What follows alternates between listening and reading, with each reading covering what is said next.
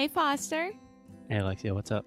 What's up? I'm fine. Nothing much. I'm tired. A lot of work to do. Are you ready to do one more episode talking about ourselves? Yes, I am. And today, right now, I mean, we are going to talk about the cool things that you can find on Sound School. And I want to start with the personal feedback that we already talked a lot. But again, it's the heart of Sound School and it's amazing. Yeah, cool. So, can I just give a brief introduction? Yep. So, most of Sound School, when people ask, What is Sound School? which we have recorded two episodes about, you can look at those episodes 293, 294. But it's a 20 week pronunciation and conversation program, right? Yeah. So, the normal part of the course, normal in quotations, that is something that you will be relatively familiar with, right? Uh huh. Like learning about new things in English, learning new sounds, training, stuff like that. We do it in a different way than most courses, but that is the meat and potatoes. What we want to talk about are just some cool, crazy things that maybe you don't know about because we don't say it well enough on our website or something, but just some of the cool extra benefits in Sound Yes. School. Yes, yes, yes. Cool. Yeah. Um, so personal feedback, we already talked a lot about it, so I don't think that we should like go on this point again. Yeah. I will just say that the personal feedback, I have not seen another language program that does personal feedback in such a personalized way, the way that we do. So I need to brag about myself Yes, just for a second should. because essentially my job is not co-founder of Inglés No Cru. Right now, my job for the last six months is I give feedback, so it's a big deal. yeah, um, which comes with the weekly challenges. Oh yeah, Yes, so the weekly challenges, you're gonna find in which week, of course, a challenge that you need to send to us. So it's going to be an audio, a video. It's gonna take you out of your comfort zone. yeah comfort zone. Yeah, yeah. So these weekly challenges they range from anything of just simply sending us a video, sometimes creating different scripts where you are talking about hypothetical situations. For example, if you are a doctor, you will create a script about that. If you work in technology, you will create a script about that, and we will give you personal feedback. And it's amazing to watch our students doing it because they start in a way like very shy week one. They don't know exactly what's happening. And like week six is a totally different person. It's amazing to see the, their improvement. Yeah, I would say 90, 95% of the weekly challenges from week one, all of our students send a private email or something saying, like, hey, I just want to say something in Portuguese real quick. Like, I hated yeah. being on camera. This was so uncomfortable. But thank you for pushing me outside of my comfort zone. Or, like, I hate you for making me do this.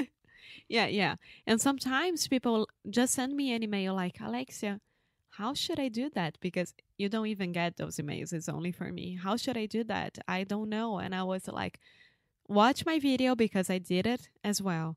And just do it. Just open your mouth and do it. We are here to help you out. And that's it. So, this is the weekly challenge. Yep. And I have a ton of crazy ideas for new challenges that will be included in the course that you don't even know about yet. oh my Alexia. god. So the next one I would say is ask me anything. Yeah. So this is a cool part of the course that this is actually something we changed in the course. Originally, it was just included at the end of the course, but in the newest version, we have a section when you start the course that you can ask any questions that you have about English, any questions at all, really.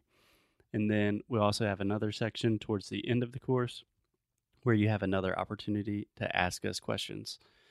So essentially, if you have any questions with English, with pronunciation, with life in the US or living abroad, Anything. literally, I don't want to say literally anything, but anything in a reasonable uh, limitation, you can ask and we will answer it.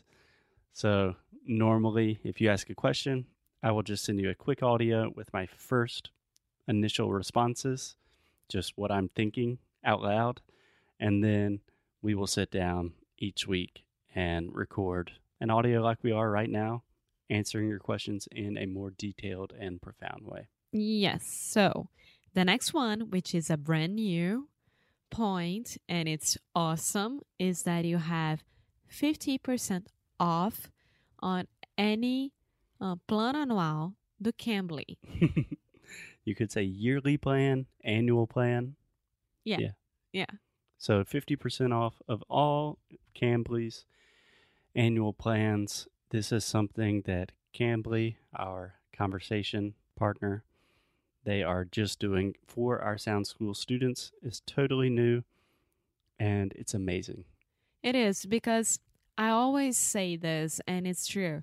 Everything that you are practicing on, that you are learning on Sound School and like doing it, you can practice on Cambly. So everything that you learn on Sound School, you can do it on Cambly and do it like live, you know, with uh, a teacher to listen to you and help you out with your conversation. So it's awesome. Yeah, when we heard about this new promotion, honestly, I was looking at the numbers of how much it would cost for an annual plan. And I don't remember off the top of my head, but I believe if you were doing, let's say, for example, one hour of English classes every week for 52 weeks, that would equal more or less 30 reais for one hour of English, Yeah. which is insane. You can't get this price nowadays anywhere. Most teachers, private teachers, for one hour will charge at least a hundred reais, probably Yeah, more or around a less. hundred reais. I don't really teach private classes nowadays, but if I did, it would be much, much more than that. and you can do it whenever you want, and not only with one teacher, but with as many teachers as you want. So when I heard about this, my first reaction was, we should require all our students to do this. Like we should force them because I think it's so important just to be having conversations. And Alexia, of course, the reasonable one in the group was like, yeah, we don't need to force anyone to do anything, which I think is the right choice. yeah, and the last one would be follow up coaching session with Foster at the end of the course. Yeah, last but not least. So, in our most recent experience in Sound School, we honestly did not have like a good way to end Sound School. You know, we had a lot of questions and live classes and things like that, but we did not have like a real end point where you could say, okay, now I know what to do next. I know which direction to go in.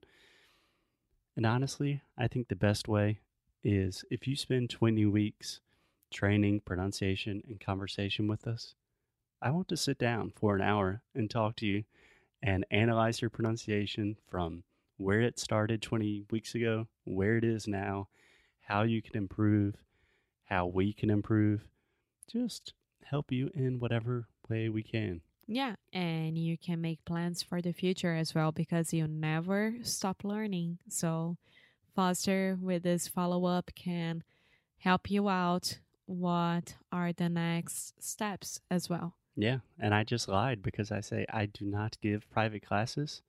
Actually, I do only to people that take sound school and finish the course. Yeah, that's true. Yeah. Yeah. So I think that all the good things are here.